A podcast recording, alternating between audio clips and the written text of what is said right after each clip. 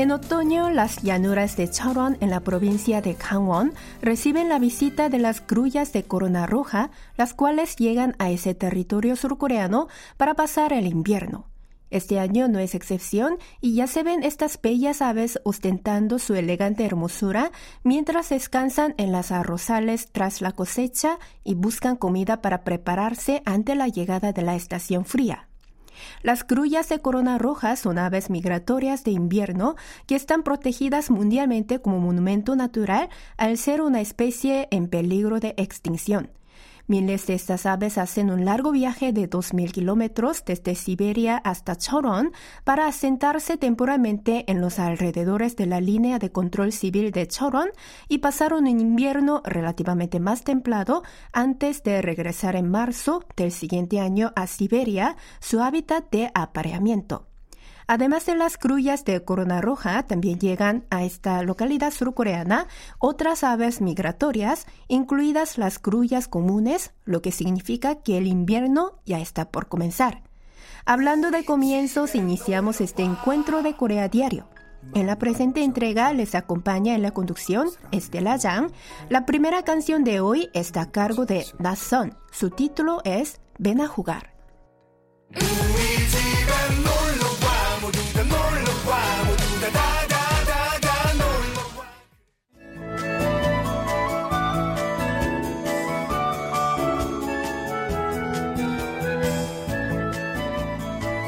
Pasado 8 de octubre tuvo lugar el Festival Internacional de Fuegos Artificiales de Yoido, el barrio seulita donde se ubica nuestra emisora KBS.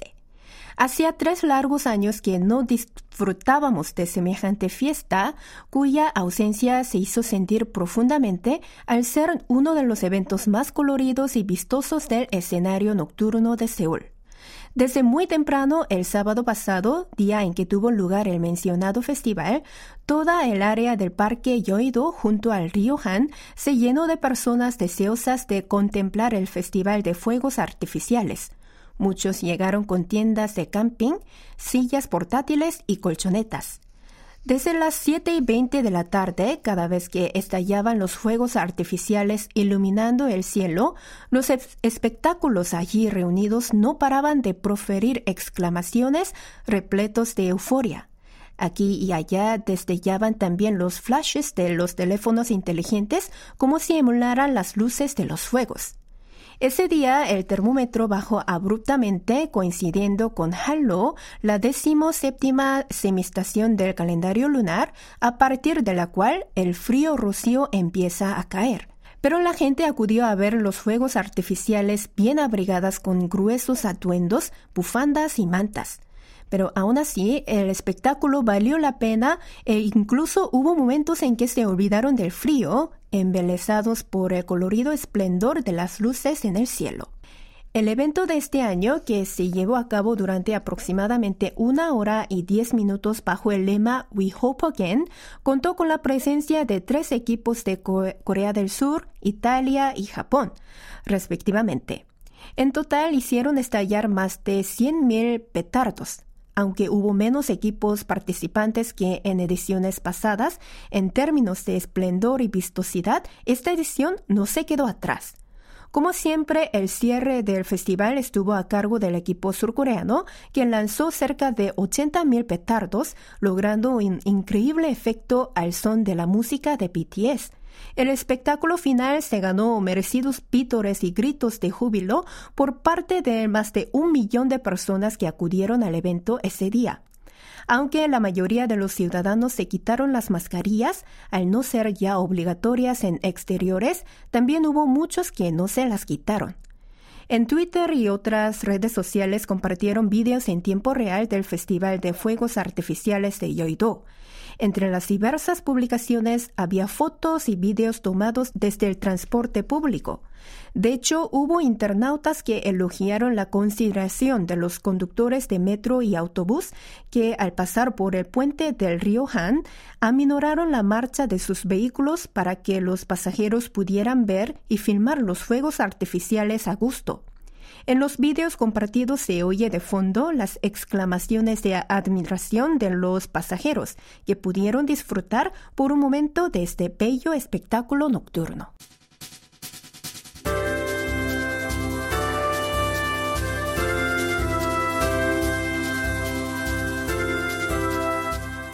El número de solteros que reducen al mínimo sus gastos para intentar ahorrar y administrar su dinero de manera inteligente está aumentando.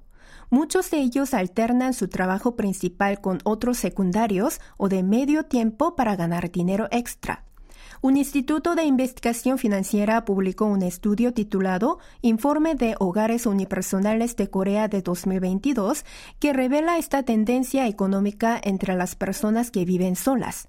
Para realizar este estudio, hicieron una encuesta a 2.200 hogares unipersonales con habitantes de entre 25 y 59 años de edad que vivieron solos por más de seis meses y que son económicamente independientes. Según el informe, los hogares unipersonales en Corea ascendieron a 7,2 millones el año pasado, lo que representa el 33,4% del total de hogares.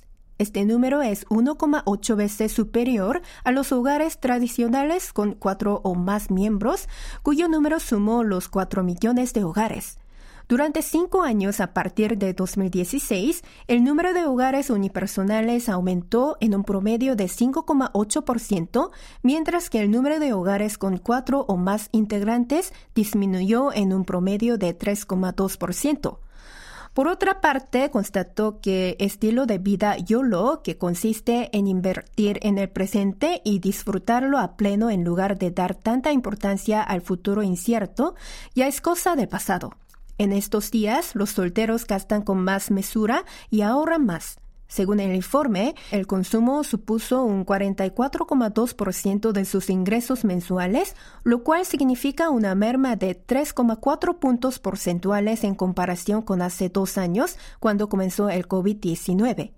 En general, la proporción de ahorro aumentó exponencialmente. Y el número de jóvenes que compagina varios empleos también aumentó significativamente se supo que el 42% de los hogares unipersonales está diversificando sus ingresos con varios trabajos secundarios más que por necesidad para asegurar fondos adicionales para casos de emergencia. En particular, la proporción de nuevos trabajos secundarios mediante aplicaciones de teléfonos inteligentes como repartidores de alimentos y recados, bloguero o youtubers fue 2,8 veces mayor que en trabajos secundarios tradicionales como ayudantes en el sector servicio a tiempo parcial, etc. El promedio de jubilación de eh, hogares unipersonales es de 63,2 años, la cantidad mínima de dinero que los hogares unipersonales esperan reunir para la jubilación fue de 770 millones de wones, lo que representa un aumento de 200 millones de wones con respecto a hace dos años. Vale señalar que dicho monto es la estimación básica, ya que para gozar de una vida más próspera en la vejez, los encuestados dijeron que necesitarían unos 1.100 millones de wones. Al respecto, la forma en que se administran los fondos de jubilación también ha cambiado. En general, se ha detectado un notable aumento en inversiones como pensiones personales y productos de inversión financieros.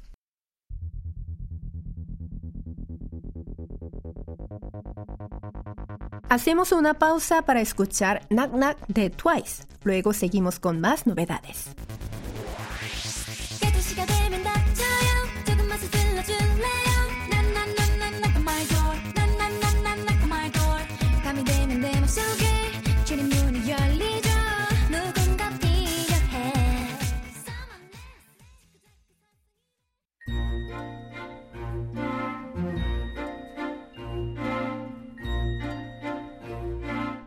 Literatura en audio.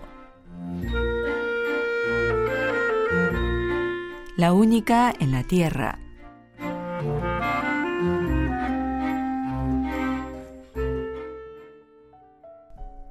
Pero, ¿eres un ser vivo? Soy mineral en un 40%. Se nota, ¿no? Tuve que acoplar algunos sistemas mecánicos porque no metabolizo el carbono, pero salvo eso, sí, soy un ser vivo. Me da un poco de vergüenza.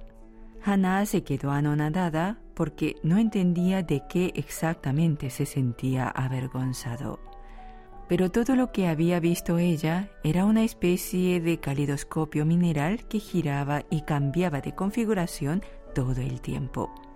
Era extraño, pero aquello le había producido la impresión de que era bellísimo. Sí, era una estructura hermosa a más no poder tanto que con gusto le pediría que se la mostrara de nuevo en cuanto se tranquilizara un poco. Era una gran suerte que no tuviera la piel recubierta de escamas o algo parecido. Le hubiera resultado familiares, pero no le habría gustado nada. No podía precisar en qué estado se encontraba, si estaba más calmada o si había entrado en un estadio más allá de toda conmoción. Por fortuna, se le había pasado el hipo, pero todavía le dolían un poco la diafragma y las costillas. ¿Cuál es tu nombre? Es lo que corresponde preguntarle, pensó Hannah. Una terrícola con sentido común debía mostrarse educada. No lo podrías pronunciar jamás. Llámame como quieras. Bueno, lo decidiremos después. Hannah dejó que esa cosa que por el momento no tenía más remedio que seguir llamando Kyungmin, le sirviera una sopa caliente. ¿Qué podía hacer si no? Se encontraba a solas con un alienígena en medio de la montaña, en un sitio que no aparecía ni en los navegadores. Más miedo le daba perderse en el bosque que estar con un extraterrestre. ¿Qué es ese pase libre del que me hablaste hace un rato? El único pase libre que conocía Hannah era el que permitía subirse a todos los juegos en los parques de diversiones. Es un permiso de viaje muy valioso y raro que se les concede a los habitantes de los planetas donde no se ha producido una guerra en 3.000 años. Es un premio por no contagiar la violencia al resto del cosmos, explicó Kyungmin, añadiéndole crutones a la sopa que servía de un termo. Eso jamás podría ocurrir acá. Así que viene de un planeta muy pacífico. La invadió de pronto un sentimiento de inferioridad que no había sentido antes, no por encontrarse con alguien que venía de un país, sino de una estrella más desarrollada. Sí, lo somos. Nos reproducimos por autodivisión completa y estamos todos unidos a través de nuestros sueños por un inconsciente colectivo mucho más fuerte que el de los humanos. Somos individuos y al mismo tiempo una totalidad. No tenemos guerras, no porque seamos más buenos, sino porque somos más aburridos. Sobre todas las cosas, estamos muy avanzados en materia de telescopios, por lo que nos lo pasamos observando las estrellas y no tenemos tiempo para pelearnos. Entonces, el producto más típico de tu planeta es el telescopio. Sí, lo fabricamos fundiendo una parte de nuestro propio cuerpo y nos permite ver cualquier punto del universo en tiempo casi real. Es un secreto y no te lo puedo explicar en detalle, pero es un telescopio que somete a voluntad las leyes físicas a través de una tecnología científica muy avanzada y de nuestra capacidad telepática. ¿Tú también tienes uno? ¿Me observabas con eso? Así fue como me enamoré de ti, ¿sabes? Por enamorarme de ti, todo mi planeta soñó contigo. Pero vine yo porque fui el primero en descubrirte y en pensar en ti. Pero, ¿por qué de mí? Con la cantidad de estrellas y seres que hay en el universo. Déjame que ordene un poco las ideas porque todavía no manejo muy bien esto de hablar. No sé si es algo que se puede explicar con palabras es que en mi planeta nos transmitimos los sentimientos de manera automática, por eso me cuesta expresarme.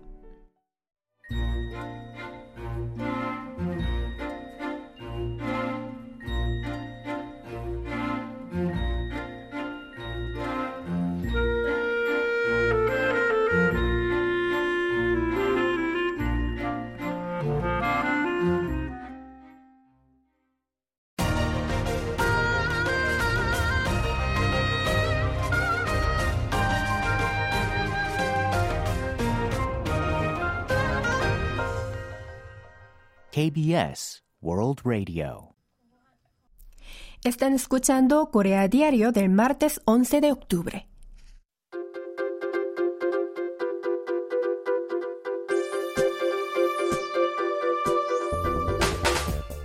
A raíz del anuncio de Google de que empezará a cobrar por su servicio en la nube a partir de 1 de enero de 2023, se ha encendido la luz roja en el sector educativo.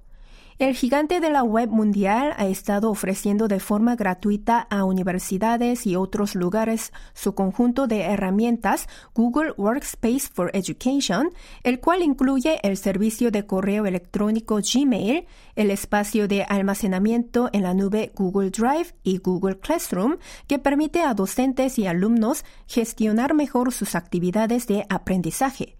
Pero en febrero del año pasado, Google anunció al sector académico que a partir de julio del próximo año limitará la capacidad de almacenamiento básico de cada universidad a 100 terabytes y en caso de desear ampliar el espacio de almacenamiento, cada institución deberá pagar la correspondiente tarifa. Las universidades coreanas generalmente usan un espacio de almacenamiento de 1 a 4 petabytes cantidad que supera en 10 veces el estándar sugerido por Google. Por tanto, después de la notificación, las principales universidades de Corea formaron una alianza y negociaron con Google. Posteriormente, Google anunció que retrasaría la implementación de esta política para los antiguos clientes durante unos seis meses, pero no se dio en cuanto al límite de uso gratuito de 100 terabytes. Ante la postura de Google, las universidades coreanas luchan por hallar medida a fin de solventar este problema y han empezado a limitar el uso de cuentas de correo electrónico de los alumnos. En efecto, algunas piensan reducir el límite del espacio de almacenamiento personal de alumnos a 5 gigabytes o menos para 2023. Por otra parte, eliminarán paulatinamente cuentas aleatorias y sin datos. La Comisión de Comunicación de Corea planea suspender las cuentas de aquellos alumnos que utilicen más de 10 gigabytes de espacio o eliminar datos de estas cuentas hasta fin de año. Algunas universidades han decidido comprar más espacio, como la Universidad Nacional de Seúl, que planea firmar el próximo mes un contrato de compra con Google para usar su caja de herramientas Google Workspace for Education Plus. Esta cantidad académica prevé invertir más de 100 millones de wones y una vez firmado el contrato, el límite para los alumnos actuales será de 20 gigabytes, mientras que para los graduados será de 5 gigabytes. En paralelo, otras universidades coreanas buscan alternativas a Google. Una de ellas es la Universidad Koryo, que a partir del 26 de octubre cambiará su cuenta de correo y proveedor de servicios en la nube a NaverWorks en lugar de Google. En cualquier caso, quienes sufren por este cambio de política de servicio de Google son los estudiantes, pues tienen gran cantidad de datos almacenados en Google y ahora al cambiar a servicio de pago, deben eliminar parte de sus datos o bien trasladarlos a otro espacio de almacenamiento personal.